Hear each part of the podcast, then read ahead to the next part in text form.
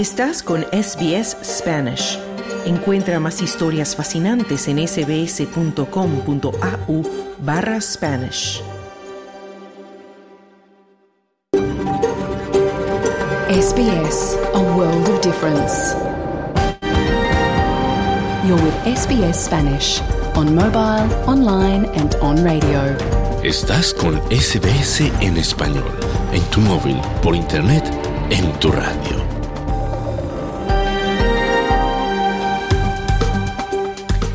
Hola, ¿qué tal? Muy buenas tardes y bienvenidos a Australia en Español, el programa en español de SBS Audio. Este miércoles 6 de diciembre de 2023 te saluda desde los estudios de Melbourne, las tierras tradicionales del pueblo Brungeri, Noelia Blasco y Claudio Vázquez con las noticias. En SBS Spanish reconocemos la conexión continua e inquebrantable de los pueblos aborígenes y los isleños del estrecho de Torres con sus tierras. En el programa de hoy les contaremos cómo funciona el Departamento de Servicios Sociales del Hospital Royal Women en Melbourne y concretamente cuál es el papel del servicio de intérpretes. Miles de personas cuyo idioma materno no es inglés se encuentran en situación de desamparo, por ejemplo, necesitan ropa, comida, vivienda y este servicio está ahí para satisfacer esas necesidades. Un nuevo estudio de Beyond Blue revela que uno de cada cinco personas está experimentando efectos extremos en su salud mental. El gobierno de Daniel Ortega retiró de inmediato a su embajador en Argentina y les hablaremos de fútbol como cada miércoles con Sergio Levinsky, con Leo Messi y muchos más protagonistas. Todo esto hasta las 2 de la tarde, pero primero vamos al boletín de noticias con Claudio Vázquez.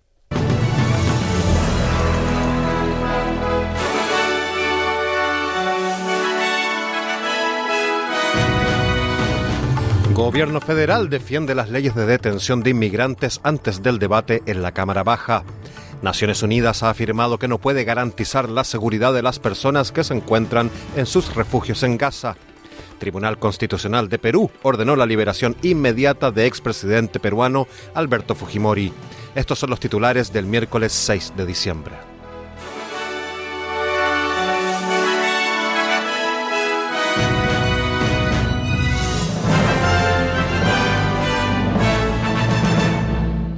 Muy buenas tardes. Comenzamos con noticias nacionales. El gobierno de Anthony Albanese ha defendido enérgicamente una ley de urgencia que podría permitir a los tribunales devolver a la cárcel a los inmigrantes puestos en libertad.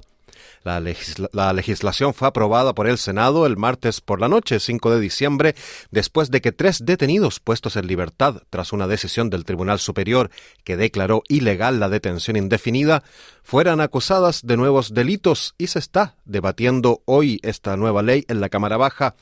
La oposición federal, que ha apoyado la medida para instaurar un régimen de detención preventiva, reservado normalmente solo a terroristas y espías, ha propuesto enmiendas adicionales que otorgan poderes para despojar a los ciudadanos con doble nacionalidad de su ciudadanía australiana. El fiscal general Mark Dreyfus ha rechazado estas enmiendas, afirmando que el gobierno no quiere que el Tribunal Supremo anule las leyes propuestas.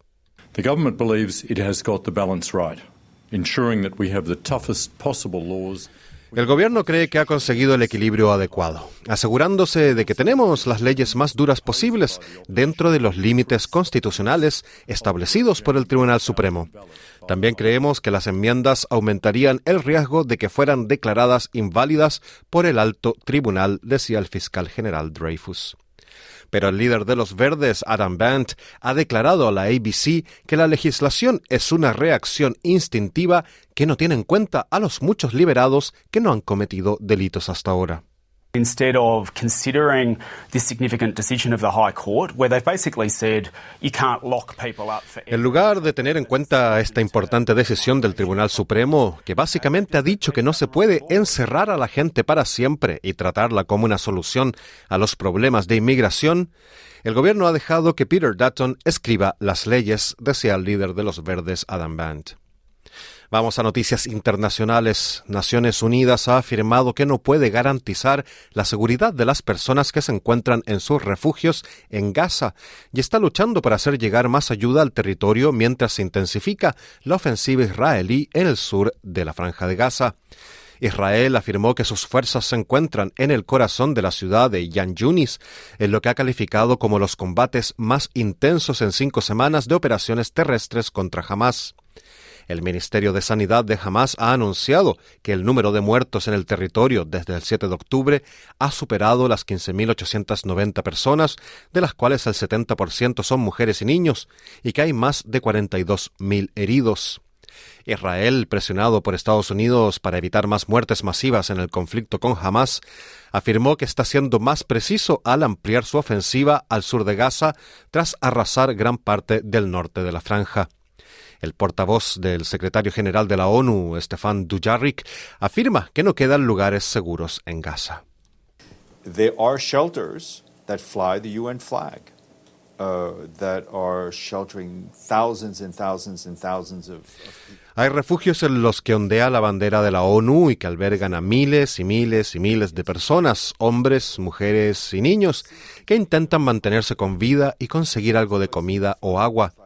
Hemos visto desde el comienzo de este conflicto que esos lugares en los que ondea la bandera de la ONU tampoco son seguros, decía el portavoz Dujarric. Por otra parte, el ex embajador de Australia en Israel, Dave Sharma, afirmó que la advertencia israelí para viajar a Australia demuestra que el nivel de antisemitismo en el país es demasiado alto. El gobierno federal ha prometido a la comunidad judía que Australia será un lugar siempre seguro para ellos, a pesar de que Israel ha instado a sus ciudadanos que deseen visitar el país a tomar precauciones adicionales. Israel ha elevado las advertencias de viaje a varios países, entre ellos Australia, a un nivel 2, superior al de Estados Unidos, Canadá y Nueva Zelanda, tras el aumento del antisemitismo derivado del conflicto en Oriente Próximo. El senador Sharma ha declarado al programa Today del Channel 9 que los recientes acontecimientos habían amenazado con perjudicar a la sociedad multicultural australiana. Hemos tenido servicios religiosos interrumpidos, hemos tenido esa terrible situación de protestas en Melbourne la semana pasada, en el lugar donde se alojaban víctimas y familiares de víctimas de personas secuestradas por Hamas. Creo que estamos viendo cosas en Australia que nunca habíamos visto y miren, no es solo perjudicial para nuestra reputación internacional, no solo es muy amenazante para la comunidad judía aquí en Australia, sino que amenaza el tejido mismo de la Australia multicultural, dijo el parlamentario Sharma, el senador Sharma, perdón. Estamos experimentando ciertos problemas técnicos, pero vamos adelante con las noticias. El gobierno de Anthony Albanese ha llegado a un acuerdo con los verdes sobre un proyecto de ley por el que se pagará a los propietarios de terrenos para que mejoren el medio ambiente de su propiedad en virtud del plan de reparación de la, de la, naturaleza propuesto, supervisado por el regulador de energía limpia, las empresas y los filántropos podrán invertir en proyectos como la eliminación de especies invasoras, la reparación de daños en los lechos de los ríos o la replantación de flora nativa. El Partido de los Verdes aceptó apoyar el proyecto de ley aprobado por el Senado el martes 5 de diciembre, a cambio de que el gobierno actualizara la normativa sobre el agua para los nuevos yacimientos de gas, lo que significa que todos los proyectos deberán ser evaluados por su impacto en los recursos hídricos. La ministra de Medio Ambiente, Tania Plibersek, afirmó que el proyecto de ley brindará la oportunidad de que la inversión privada proteja la naturaleza de una forma que evite el lavado verde. There'll be science behind it. Uh, it'll be um, verified, tracked uh, by the Australian government. We'll make sure. Habrá ciencia detrás, estará verificada y controlada por el gobierno australiano. Nos aseguraremos de que la gente obtenga lo que paga cuando invierte en proteger la naturaleza, decía la ministra Plibersek. El gobierno federal afirmó que la decisión de modernizar Australia Post, incluido el fin de la obligación de entregar las cartas en cinco días, es esencial para la viabilidad de la empresa.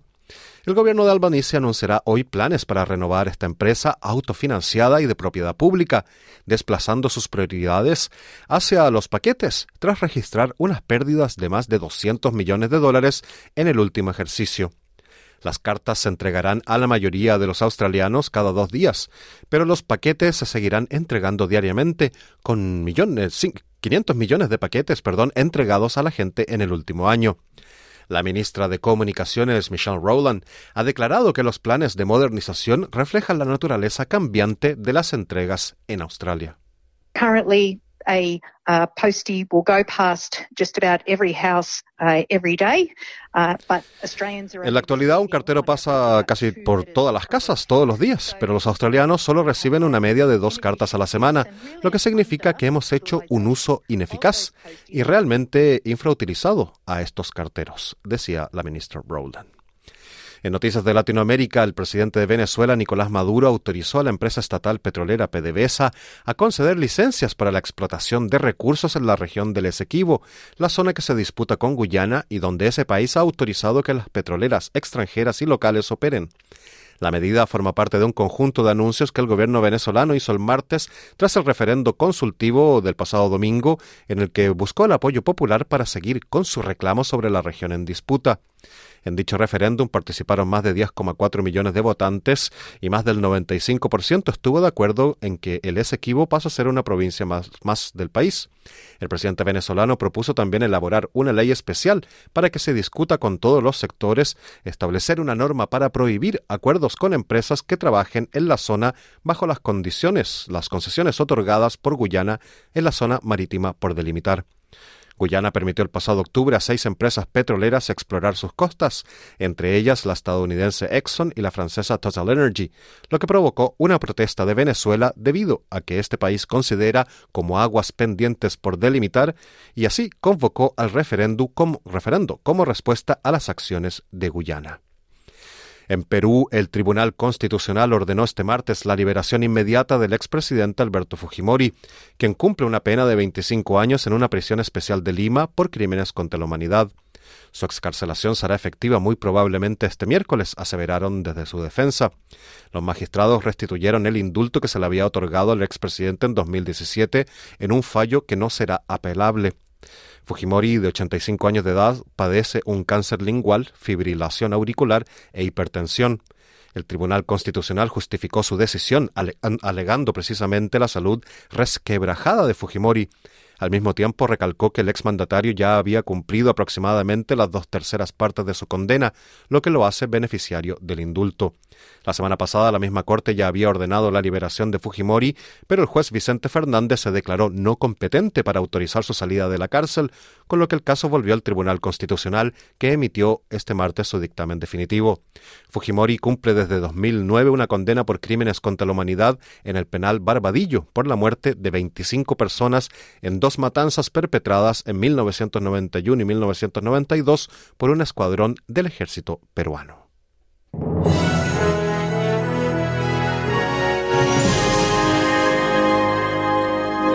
En el informe del tiempo, Perth estará soleado con 30 grados de máxima, Adelaide parcialmente nublado con 31 grados de máxima, Melbourne igualmente nublado con un tope de 22 grados, Hobart estará nuboso con una máxima de 21 grados.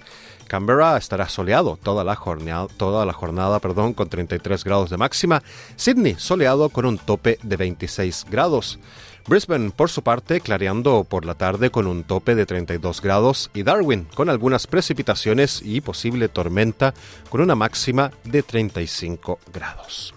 Este fue el boletín de noticias del miércoles 6 de diciembre, pero no te vayas, que de inmediato comienza tu programa de SBS Audio Australia en español con mucha más información. Otro informe noticioso mañana a la una. Muy buenas tardes.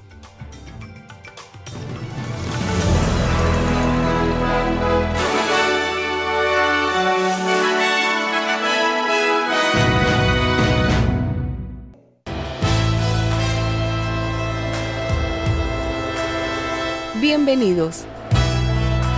Aquí comienza SBS Audio. Australia en español.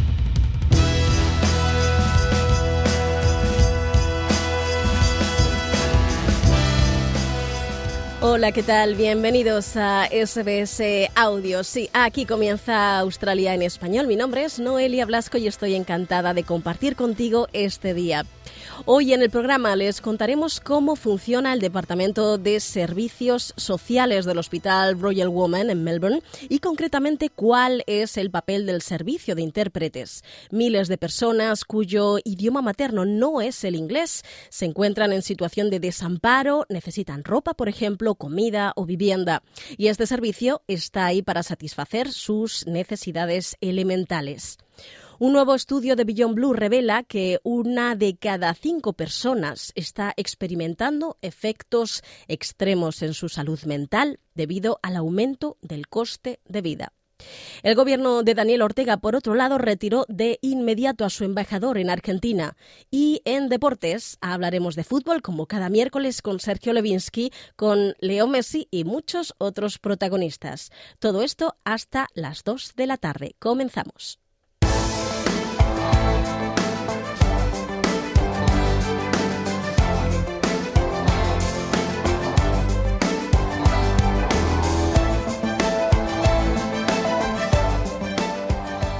Un nuevo estudio de Beyond Blue revela que una de cada cinco personas está experimentando efectos extremos en su salud mental debido al aumento del coste de vida. Los datos sugieren que las presiones financieras son el principal factor de estrés a medida que se acerca el final de año. Además, otro estudio de Suicide eh, Prevention Australia concluye que los trabajadores de mediana edad con salarios medios corren el riesgo de sufrir una gran angustia debido al estrés financiero. El aumento del coste de vida está afectando gravemente a la salud mental de los australianos. En una nueva encuesta comunitaria a mil personas encargada por el Servicio de Apoyo a la Salud, Mental Beyond Blue, el 83% de los encuestados afirma que el aumento del coste de vida afecta de forma negativa a su salud mental. La investigación revela que una de cada cinco personas afirma que este impacto es extremo. El doctor Grant Blaschke, portavoz eh, clínico de Beyond Blue, afirma que la investigación llega en un momento en el que es probable que aumente la demanda de ayuda, ya que la temporada de vacaciones agrava el estrés financiero para muchos. Last December, we saw a 41% increase in contacts to Beyond Blue. And so we're all on el pasado mes de diciembre aumentaron un 41% los contactos con Beyond Blue, así que estamos todos manos a la, a la obra, todos trabajando y ayudando. Podemos manejar este aumento, eso sí, pero lo que ocurre con mucha gente es que el estrés se ha ido acumulando a lo largo del año y se desbordan cuando llegamos a final de esta temporada, decía. Teniendo en cuenta esta creciente necesidad, Beyond Blue ha lanzado una nueva herramienta de acción para el bienestar con el fin de ayudar a las personas a identificar formas de gestionar el estrés y el bienestar mental. La investigación de la organización muestra que para quienes padecen enfermedades mentales, los periodos vacacionales pueden ser especialmente estresantes. Jody, por ejemplo, es enfermera y padece trastornos de ansiedad, incluido TEPT. Afirma que el impacto negativo del estrés económico en su propia salud mental es notable. Definitely make a finales de año y con esas presiones económicas, definitivamente tengo, estoy hasta arriba. Yo diría que tengo muchos más factores desencadenantes y me di cuenta de que hay más diálogo negativo interno porque puede que me sienta más estresada si no he puesto, por ejemplo, en marcha ciertas herramientas para poder gestionar ese estrés, decía. Por otro lado, asegura que durante este periodo el aumento del coste de vida dificulta dar prioridad al bienestar mental. I have to be very mindful of um, how I manage things and especially tengo que ser consciente de cómo gestiono todo y especialmente como enfermera me doy cuenta de que quiero hacer horas extra para poder permitírmelo, pero luego me doy cuenta de que salgo, hay un bucle y empiezo a entrar en una espiral constante haciendo horas extra trabajando y mi salud mental empieza a empeorar y si no soy cuidadosa y consciente de la gestión de esos síntomas voy a peor, se lamentaba. Megan, por otro lado, ha vivido la experiencia de la depresión, el TPT y los trastornos de ansiedad, incluida la agorafobia. La presión económica puede ser uno de los muchos factores que hacen de esta época del año todo un desafío. I think there's even an extra layer, not just financials and family, but just the loneliness Creo que hay una capa adicional no solo financiera y familiar, sino también la soledad es importante. Si no tienes familia, pareja o hijos a cierta edad, como es mi caso, también es importante la presión social que te rodea, decía. La decisión del Banco de la Reserva de suspender las subidas de los tipos de interés ha supuesto un alivio, sin embargo, para algunos otros. El doctor Blasky, no obstante, afirma que la investigación de Beyond Blue muestra que muchos están preocupados por la continua incertidumbre económica. Cost of living, as we know, there's been high inflation and rate rises and economic uncertainty. El coste de vida, como sabemos, la alta inflación y las subidas de tipos, eh, de, tipos y la incertidumbre económica, lo que veo como una generalidad para la gente es que cuando las facturas siguen llegando es como ir contra el viento. Estás muy presionado y no puedes controlar las cosas. Creo que esto se amplifica para estas fiestas navideñas, que son una mezcla de buenos momentos y estrés, decía. Kristen Hartnett es directora nacional de servicios financieros Moniker en el Ejército de Salvación. Afirma que su experiencia en la prestación de ayuda financiera ha puesto de relieve las considerables repercusiones del estrés económico. We can demonstrate the link between um, Podemos demostrar la relación entre el estrés financiero que sienten las personas y su repercusión en la salud mental. Cuando se ponen en contacto con nosotros, les hacemos seis preguntas sobre su salud mental. Si se sienten desesperanzados, inquietos, deprimidos, si nada les anima, si todo les supone un esfuerzo, si se sienten inútiles o nerviosos. Sabemos que el 30% de las personas que se ponen en contacto con nosotros afirman tener tener una enfermedad mental grave. Otro estudio de Suicide Prevention Australia revela el grave impacto que el estrés financiero está teniendo en el bienestar mental de un grupo de riesgo clave. Los nuevos datos recopilados por la organización revelan que los trabajadores de mediana edad con ingresos medios son mucho más propensos a sufrir problemas de endeudamiento en comparación con los jubilados con ingresos similares. El estudio muestra que más de la mitad de los trabajadores australianos con ingresos medios informaron de un elevado nivel de angustia debido al coste de vida y a la deuda personal en el trimestre de diciembre de 2023, en comparación con el 42% del año pasado por esas mismas fechas. Si necesitas apoyo para la salud mental, puedes ponerte en contacto con Lifeline en el 131114, Beyond Blue en el 1300 224 636 o en el 13 Yarn en el 139276. El apartado de bienestar de Beyond Blue está disponible gratuitamente en www.beyondblue.org.au.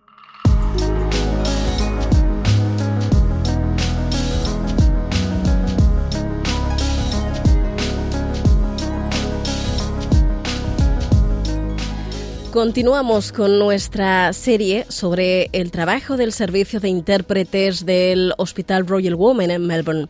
Hoy hablamos de todas las oportunidades que se ofrecen a los más vulnerables o a todo aquel que necesite una mano amiga. En términos económicos, emocionales, sociales, los profesionales del servicio están allí para hacer de nexo entre aquellos cuyo idioma materno no es el inglés y tienen dificultades de comprensión y los que se encuentran y los que encuentran una respuesta amiga. Australia en español conversó con Angélica Oliva, intérprete de español en el servicio del Hospital Royal Women de Melbourne. Y el trabajo de la trabajadora social es bastante eh, completo, ¿no? Porque ellas se preocupan, eh, son derivadas por alguien del hospital que dice, primero se le pregunta, usted, señora, en este caso son mujeres, usted necesita, cree que necesita algún apoyo social, está en problemas, cómo está la economía. Cuando la, gente expresa algún problema, inmediatamente se les ofrece este servicio. Y bueno, si dicen que sí, ya son derivadas a la trabajadora social y ella hace una evaluación sociopsicológica psicosocial, de riesgos potenciales que pueden existir, si hay violencia intrafamiliar, cómo está la seguridad, ¿verdad? Si necesitan alguna asesoría o terapia, apoyo emocional, información, un plan para darlos de alta, o sea, y, y sigo porque puedo nombrar, si no te molesta, puedo nombrar más cosas, porque hay también el servicio que ellos ofrecen para quien sufre la pérdida de un feto o de un bebé que en el hospital, que esa es una parte también bastante delicada. Em, si la persona está en problemas de riesgo intrafamiliar, de violencia intrafamiliar, por ejemplo, también se prepara un plan para darlas de alta. Eh, se le ofrece a abogacía, se le ofrece ayuda de una representante legal que puede apoyar en algunos problemas legales que puedan tener. Eh, y se, se ayuda también con ayuda práctica, que es mamás que dicen, mira, vengo llegando de afuera, estoy estudiando, no tengo mucho dinero para esto, tuve que pagar todo el parto y esto. Entonces hay ayudas más concretas que son ropita para la guagua, el coche para la guagua, la cuna para la guagua, algunos cupones para obtener alimentos. O sea, estas cosas son las que las trabajadoras tratan de, de conseguir para la gente. También otra cosa que hacen es tratar de mm, cuando hay problemas muy fuertes económicos que la gente no puede pagar porque el seguro no les cubrió el embarazo ni el nacimiento de su bebé, por ejemplo, es hablar con la gente de contabilidad del hospital y tratar de hacer un plan de financiamiento para que la gente tenga un poco de respiro y pagar eh, lo que adeudan al hospital, ¿verdad? Estas circunstancias extremas, obviamente, eh, y que las hay, existen, ¿cierto? Eh, las trabajadoras sociales se preocupan también de las mujeres que tienen discapacidades, en tanto intelectual, alguna eh, lesión adquirida en el cerebro, discapacidades físicas, con salud mental, con problemas, pérdida de embarazos anteriores, mujeres que piensan adoptar o están tienen la idea de a lo mejor adoptar si no pueden tener hijos, eh, que tienen problemas con las relaciones personales de pareja, eh, gente que vive fuera de Melbourne, fuera de aquí, en la parte rural, digamos, y que tienen que venir acá, y el transporte, y el alojamiento, gente que tiene sus bebés en trabajo, en cuidado intensivo por meses y meses, entonces ahí también existe un tipo de ayuda para ellos. Mujeres con embarazo de alto riesgo, mujeres con cáncer, eh, todo esto necesita que la mujer dé su autorización, ¿verdad?, para que sea derivada a ese trabajo social. Pero si a veces pasa que la mujer no dice nada y alguien del personal médico eh, identifica que hay algún riesgo, hay algún problema, ella puede ser derivada internamente sin que la señora dé su consentimiento. Obviamente que más adelante se le va a preguntar ahí todo, pero en este momento es como sin su consentimiento para empezar a averiguar si tiene algún problema. Eh, las pacientes en este caso son conscientes de la cantidad de servicios a los que se pueden acoger eh, de interpretación, porque todo esto que me estás contando, e, en, mi caso, eh, la verdad me, pilla totalmente por sorpresa, ¿no? Por la cantidad de, apoyo y de servicio que me estás contando que existe y que probablemente no esté, eh, no sea tan, tan conocido como, como debiera. Yo creo que la gente no sabe. El hospital tiene bastante información en la página eh, del internet, ¿verdad? No todo está traducido al español porque eso se, ellos se preocupan de. Nosotros no hacemos las traducciones, a veces algunas correcciones, pero no las traducciones. Em, entonces hay algún material en español, pero yo creo que los servicios de la gente, y no, no solamente estoy hablando de la gente de habla hispana, hablo también de los otros lenguajes, no creo que la gente esté al tanto de todo lo que existe en el hospital y de todos los derechos que la gente tiene, porque la gente a veces no habla porque no sabe. A veces gente viene de nuestros países, y me incluyo yo también, que hay ciertas reglas que uno no puede preguntar, no puede saber o el doctor no te dice. En cambio acá el, el, approach, como dicen, y la relación paciente-doctor debería, debe ser mejor. Entonces la gente tiene derecho a saber más, a ser un poquito más, em, digamos, exigente en cuanto a quiero saber, quiero que me digan en qué me pueden ayudar y averiguar, porque esto existe. Y a mí me sorprende a veces yo estoy interpretando para una mujer, digamos, y le dicen, usted, ¿cómo están las, las cosas financieras? ¿Tiene problemas para conseguir algo para su bebé? La gente se sorprende de cómo me están preguntando esto, ¿no? Y es porque algo en la discusión, en la conversación salió, ¿verdad?, de que son estudiantes extranjeros y que llevan pocos meses acá. Entonces ya la, la misma matrona eh, tiene una idea de que a lo mejor existe algún problema, entonces se hace la pregunta. Y la gente dice, sí, tal vez podría hablar con alguien y así empieza a rodar, digamos, esta, esta rueda de servicios. Angélica, ¿cómo ha ido cambiando este em, el, servicio concretamente de, asuntos sociales con el paso de los años? Eh, hoy en día eh, las pacientes necesitan, requieren o demandan más ayuda que, no lo sé, hace hace 10 años o, es todo lo contrario. En el caso de nosotros los hispanohablantes pareciera que somos un poquito, em, no sé si más, eh, antes decía yo, orgullosos y orgullosa y nos gusta la ayuda hasta por ahí nomás, pero yo creo que hay desconocimiento del servicio. Y inclusive en la gente que habla inglés, eh, no sé si hay más exigencia, pero sí hay petición, porque la situación en, de todos lados está muy difícil para la gente, tanto de los que viven acá como los que vienen llegando. Y hay mucha gente con problemas de alcohol, de drogas, que también es otro servicio que presta el hospital para consejería y ayudar a las mujeres que están embarazadas y tienen ese tipo de problemas. Entonces, em, ha cambiado mucho. La gente necesita más ayuda y por lo mismo el, el Departamento de Trabajo Social ha crecido un montón, porque son tantos los temas, yo todavía no nombro todo lo que tenemos eh, servicio, por ejemplo, está la mujer joven, las niñas que son jovencitas y quedan embarazadas, ese es otro departamento que también las ayuda, ¿verdad? Em, entonces ha cambiado mucho, se necesita mucho más ayuda yo creo que años atrás y la gente se comunica.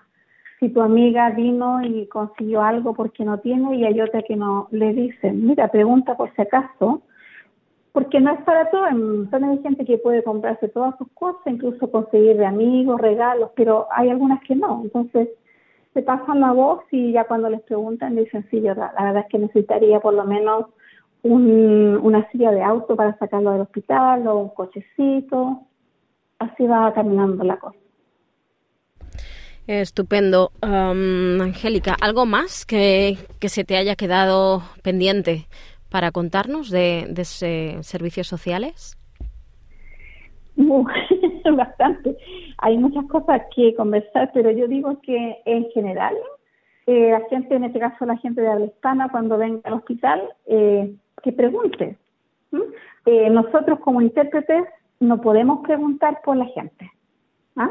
Nosotros no podemos, a veces se hace porque es necesario, pero en general el intérprete no aboga por la gente. Creo que en años anteriores, no sé, 50 años atrás, la gente decía, oh, la intérprete me ayudó mucho porque la intérprete pedía por la gente, pero eso no es parte del código de ética de nosotros, entonces nosotros no podemos hablar, no, yo no puedo decir, señora, pregunte por el trabajo social, pregunten qué le pueden ayudar, yo no puedo hacer eso. Entonces yo diría que la gente lo que debería hacer es informarse más, revisar las páginas de internet, escuchar esta información y así cuando vengan al hospital y tienen algún problema pueden, digamos, tener la idea de preguntar, y claro que lo pueden hacer a través intérprete, me puede preguntar a mí, puede decirle a la doctora si yo tengo acceso a esto y yo voy a hacer la pregunta, obviamente, interpretar por ella. Es decir, me, quieres decir que si la paciente em, deja encima de la mesa asoma un poquito algún que otro problema que no haya desvelado en ese momento, si no es el doctor o, el médico, si no está pendiente de esas palabras, tú, no puedes proponer o no, no puedes eh, decirle que pregunte por esto o por lo otro. No debería. Hay casos muy extremos eh, que no puedo contar, pero hay algunas veces que nosotros lo tenemos que hacer porque es una instancia demasiado eh, delicada o peligrosa para dejarlo pasar. Pero no, no uno no aboga por las personas, solamente trata de interpretar lo mejor posible el mensaje que quiere pasar a través a profesional y de, vuelta también. Angélica, ¿se ha dado el caso em, en el que hayas visto a una persona en diferentes ocasiones eh, a lo largo del paso del tiempo, es decir, que hayas eh, realizado la interpretación para un caso y que años después hayas vuelto a ver esa paciente pues por, por algún otro asunto también delicado? Sí, sí, sí, muchas veces, muchas veces. Y la gente a veces por ciertas enfermedades o problemas deja de venir porque sienten que no hay remedio, que no, no, no han sido ayudadas como ellas piensan que debería ser, y, pero como se van deteriorando, vuelven a retomar el servicio de, de los doctores o quien sea, y, y ahí nos reencontramos de nuevo. Pues Angélica Oliva, ha sido un auténtico placer haber conversado contigo sobre este interesante tema como es el mundo de la interpretación. Eh, gracias por, por atendernos y espero que con, tus palabras, con tu experiencia, pues eh, hayas animado también a, la, a la gente por lo menos a informarse de que este servicio existe y que estáis allí también para ayudar. Exactamente. Muchas gracias por invitarme a conversar.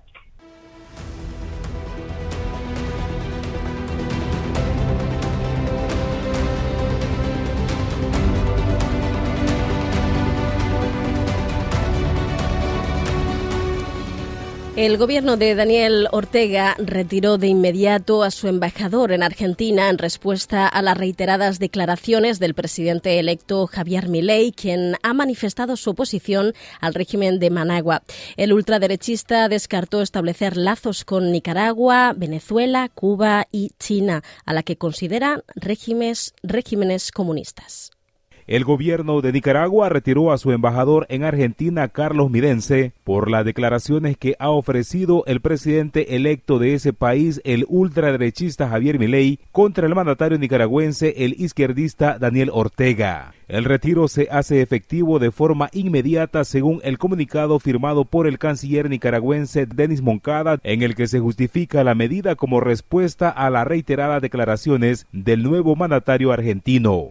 Las tensiones entre ambos países se intensificaron cuando el presidente electo argentino descartó establecer lazos con naciones como Nicaragua, Venezuela, Cuba y China, a las que considera regímenes comunistas. Y del otro lado está la basura socialista, el excremento socialista, que es la envidia, el odio, el resentimiento, el trato desigual frente a la ley, el robo, el asesinato, un sistema criminal que fue un fracaso en lo económico, en lo social, en lo cultural, asesinó a 150 millones de seres humanos. Por lo tanto, los que les tengo que decir, abracen las ideas de la libertad, según la prensa argentina, funcionarios designados por Javier Milei han sostenido que excluyeron en las invitaciones para la ceremonia de toma de posesión del 10 de diciembre al presidente nicaragüense Daniel Ortega, así como a los presidentes de Cuba Miguel Díaz Canel, de Venezuela Nicolás Maduro y de Irán Ebrahim Raisi. Señalan que es para no saludar y compartir fotos con gobernantes que violan sistemáticamente los derechos humanos en sus países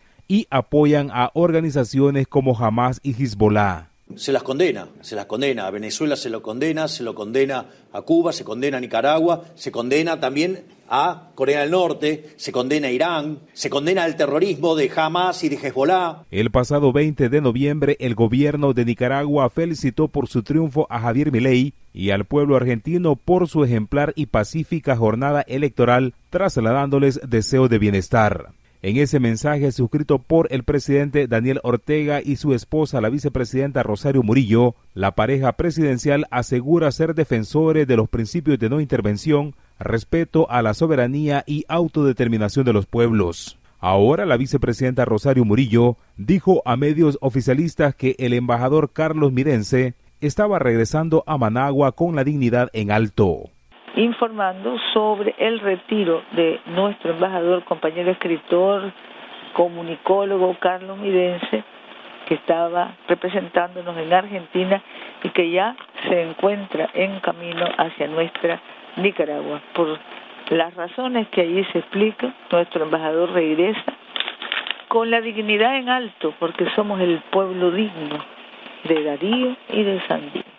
La relación entre los gobiernos de Argentina y Nicaragua estaba tensa, especialmente después de que el presidente saliente de Argentina, Alberto Fernández, calificara como ilegítimas las elecciones generales de Nicaragua en noviembre de 2021. Argentina respaldó la resolución de la Organización de los Estados Americanos OEA que desconoció los resultados electorales en Nicaragua, lo que generó fuertes desencuentros diplomáticos. Desde el destierro, el ex precandidato presidencial opositor Félix Maradiaga comentó el retiro del embajador nicaragüense a día de que asuma el nuevo mandatario de Argentina. El hecho de que haya sido Nicaragua, es decir, la dictadura de los Ortega, la que haya tomado esa medida unilateral, presenta al régimen de los Ortega Murillo como lo que es, inflexible, intolerante y cerrado a cualquier capacidad de diálogo diplomático. En segundo lugar, la dictadura de los Ortega Murillo ya está autoaislada Finalmente, la dictadura de los Ortega Murillo genera un contraste preocupante. Por un lado, afianza relaciones con algunas de las tiranías más perversas del mundo, como Corea del Norte, Irán, Bielorrusia y naturalmente con China, inclusive a nivel de convenios entre el Frente Sandinista y el Partido Comunista.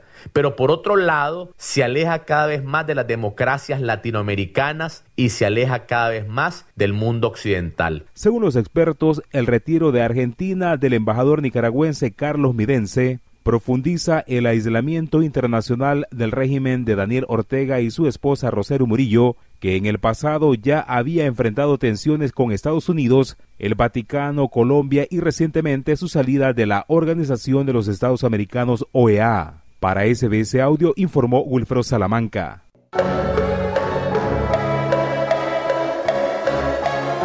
Hablemos de fútbol.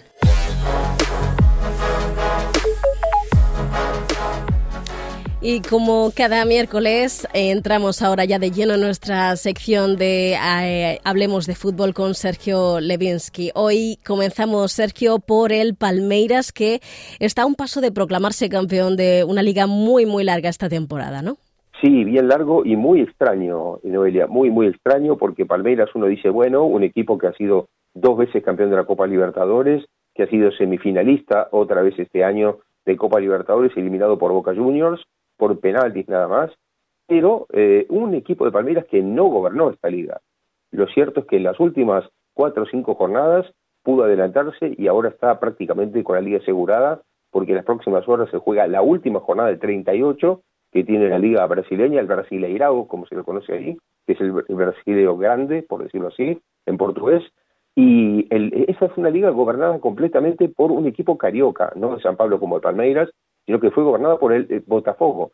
Una gran ilusión, Noelia, de los hinchas por repetir apenas eh, la, por la tercera liga que podía ser para el Botafogo después de haber ganado en 1968 y en 1995, bastante aisladamente. El, Botafogo estuvo 31 jornadas líder y no está hoy, Noelia, entre los cuatro primeros. Es algo muy raro, muy, muy raro. Está quinto el Botafogo, es decir, que hoy por hoy no está ni en puestos de Copa Libertadores para el 2024 algo mínimo que se podía esperar de un equipo de 31 jornadas líder, ¿no? Pero bueno, eh, lo que ha pasado es que en la jornada eh, eh, por el mes de junio, es decir, cuando Botafogo ya estaba líder por bastante distancia, llegó a sacar 13 puntos de diferencia, le apareció una oferta de Al Nasser, un equipo donde juega Cristiano Ronaldo, el equipo árabe, y allí se fue Luis Castro, el entrenador de Botafogo, dejando boquiabiertos a todos los hinchas, a los jugadores.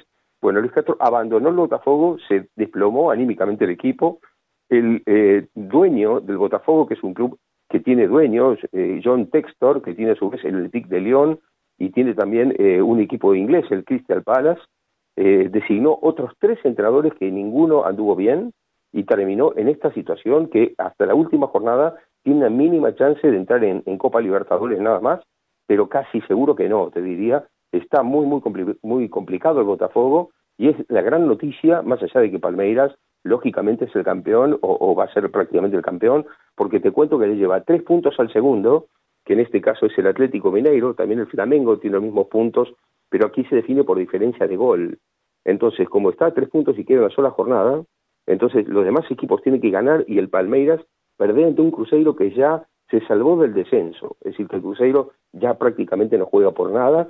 El equipo que eh, tiene como presidente a Ronaldo Nazario, al mismo ex goleador, ¿no? Este, el, el brasileño ex jugador Ronaldo Nazario, que también eh, tiene un club en España, por cierto, el Valladolid, bueno, también lo tiene en Brasil, el Cruzeiro, entonces con empatar el Palmeiras con Cruzeiro será campeón, pero hasta perdiendo con Cruzeiro por diferencia de gol es prácticamente imposible alcanzarlo. Así que bueno, este equipo que eh, eh, prácticamente estableció un imperio en Brasil, porque con Abel Ferreira, el portugués, ha ganado, como decía, dos Copas Libertadores, ha sido siempre protagonista, ahora se va a llevar también, parece, el Brasileirao. Y un punto más también para contarte, Noelia, sobre el Brasileirao, es que ya Luis Suárez se despidió de su público y le queda un partido con el gremio y deja el uruguayo el fútbol brasileño. Él dice que no está en condiciones de jugar ni con sus niños al fútbol y que ya no puede soportar por las lesiones, por la veteranía, pero todo indica que tiene casi todo arreglado con el Inter de Miami para jugar con su amigo Lionel Messi, seguramente en su última temporada porque no está, como dice él, bien físicamente. Bueno, van probando nuevas opciones eh, norteamericanas estos, eh, estos jugadores ya en los últimos años de, su carrera profesional. Bueno, pues eh, Sergio, hablamos ahora precisamente de Messi. Ha sido protagonista de la revista Time que le ha elegido como el atleta del año y en esa revista se ha explayado, se ha abierto y bueno, ha contado un poco, entre otras cosas, las razones que le llevaron al argentino a elegir ese, ese equipo por, por delante de, otros muchos, probablemente de, de mayor calidad.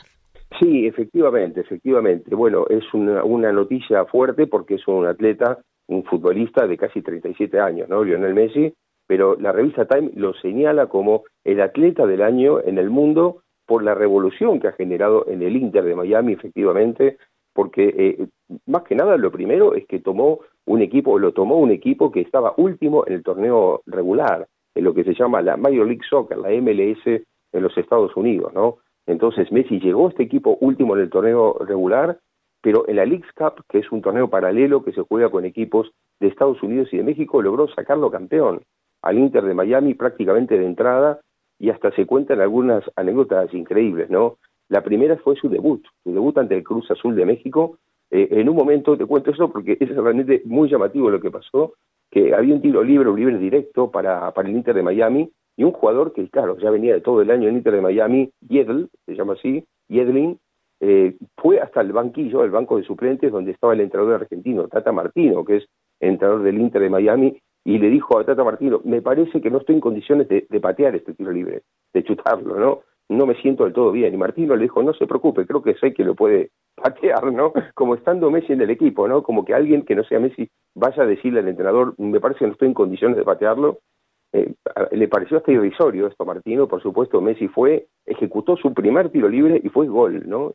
Y fue un griterío, eh, eh, la propia revista Time lo, lo digamos lo califica de surrealista por la manera de la reacción que hubo de parte del público, de parte de los propios jugadores del Inter de Miami, de los rivales, lo que genera Messi es algo espectacular, cobra 20 millones de dólares por año, pero además tiene un contrato por el cual lleva también ganancias de sponsors, o sea, porcentajes de ganancias, por ejemplo, de Apple, que es la que tiene los derechos de televisión, y por otro lado le prometieron un porcentaje de acciones el día que se retira del fútbol. Y por supuesto le van trayendo a los amigos, ¿no? Porque está Jordi Alba, porque está Sergio Busquets, parece que puede venir De Gea en los próximos días, se está hablando de una posibilidad de Gea, Sergi Roberto, el actual lateral también del Barcelona, en fin, Luis Suárez, que decíamos recién, que puede llegar a venir. Es decir, están armando un equipo realmente espectacular, pero lo que Messi genera es realmente increíble en el fútbol de Estados Unidos y en general, ¿no? Ahora, lo que decías también, que es muy interesante, es que Messi concedió una pequeña entrevista a la revista Time donde cuenta esta opción, por qué él eligió Estados Unidos cuando había una opción de Arabia Saudita muy importante y él es eh, un eh, embajador de turismo de Arabia Saudita y por otro lado también está la posibilidad de Barcelona de volver, que tanto habló Joan Laporta, el presidente de Barcelona, de la chance de volver. Él dijo que intentó volver a Barcelona, pero que no se pudo, no dijo claramente por qué, pero está claro que fue un tema de números. El Barcelona no podía pagarle a Messi lo que Messi pretendía. Y por otro lado, además está el tema del estadio, ¿no? El Camp Nou que está en obras. Y entonces, bueno, ya se vio contra el Atlético de Madrid el fin de semana pasado, que de los partidos más importantes local del Barcelona en la temporada, y hubo apenas 34.000 personas. Porque, bueno, juega el Olímpico de Montjuic, porque juega arriba en la montaña, con el frío, es muy difícil llegar hasta ahí, no es tan cómodo el estadio. Entonces, con Messi iba a ser muy complicado tenerlo allí en esas condiciones y con una mala situación económica. Y por el lado de Arabia Saudita, lo que dijo Messi es que, eh, bueno, estaba muy pareja la opción entre Arabia Saudita y Estados Unidos. Él optó por Estados Unidos porque lo consultó con la familia y se sentía más cómodo allí. Así que, bueno, parece muy interesante esto de que un atleta, un deportista tan veterano puede ser elegido el mejor atleta del año.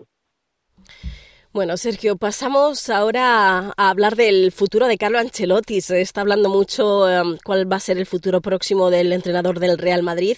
Eh, por primera vez empieza a sonar de verdad este nombre para otros equipos que no sea el conjunto blanco, ¿no? Cuéntame qué, qué opciones hay reales. Sí, efectivamente, Noelia, porque Carlo Ancelotti está haciendo una gran campaña con el Real Madrid. Es la segunda, el segundo mejor arranque de la historia del Real Madrid en una liga, con 38 puntos en 15 partidos, primero en su grupo de la Champions ya de manera definitiva, esperando el sorteo de octavos de final. Entonces uno se pregunta cómo puede ser que Ancelotti se quiera ir o se pueda ir del Real Madrid. Sin embargo, parece que esta opción es, real, porque ya hace tiempo que Hernaldo Rodríguez, el presidente de la Confederación Brasileña de Fútbol, viene diciendo que tiene todo acordado con Ancelotti para que después del 30 de junio, cuando termine su contrato con el Real Madrid, pase a dirigir a la selección de Brasil esos dos años que quedan hasta el Mundial 2026. Es decir, que hasta ahí mantiene a Fernando Diniz, que es a su vez el entrenador del Fluminense en Brasil, pero claro, Brasil está andando bastante mal en la clasificación mundialista, está sexto cuando van seis y medio al Mundial, es decir, que está muy en la cuerda floja, aunque claro, falta mucho, pero bueno, lo que se dice en Brasil es que tiene todo acordado con Ancelotti para después del de, eh, 30 de junio. Sin embargo, lo que se dice en Madrid es todo lo contrario, Noelia. El 13 de marzo es el día D, porque es el día que termina los octavos de final y allí dicen que después del 13 de marzo el presidente del Real Madrid, Florentino Pérez, le va a hacer una oferta a Ancelotti si todo va bien y si Real Madrid, como parece ser, continuara en la Champions League, le va a hacer una oferta para seguir por dos años más. Bueno, Ancelotti cada vez que le plantean en las conferencias de prensa sobre ir a, a Brasil o no, siempre se calla. Una cosa rara porque antes lo negaba de plano, ¿no? En los últimos tiempos pasó a no decir nada, a decir que no va a hablar del tema, que de ese tema no quiere hablar, pero en Brasil lo dan por hecho y en el Real Madrid dan la opción de que se pueda quedar. Lo raro es que tantos meses han pasado de la temporada y hasta marzo van a ser tres meses más, es decir, nueve de doce, y hasta ahí no se va a saber concretamente cuál es el futuro de Carlo Ancelotti. Bueno, Sergio, pues lo dejamos aquí. Como siempre, un placer poder hablar contigo de deporte como cada miércoles. Cuídate. Igualmente, Noelia, un abrazo. Hasta luego. Pues cuando es la una de la tarde y 58 minutos, nosotros ya nos preparamos para despedirnos. La próxima cita en español será mañana a partir de la una de la tarde. Chao, chao. Dale un like, comparte, comenta. Sigue a SBS Spanish en Facebook.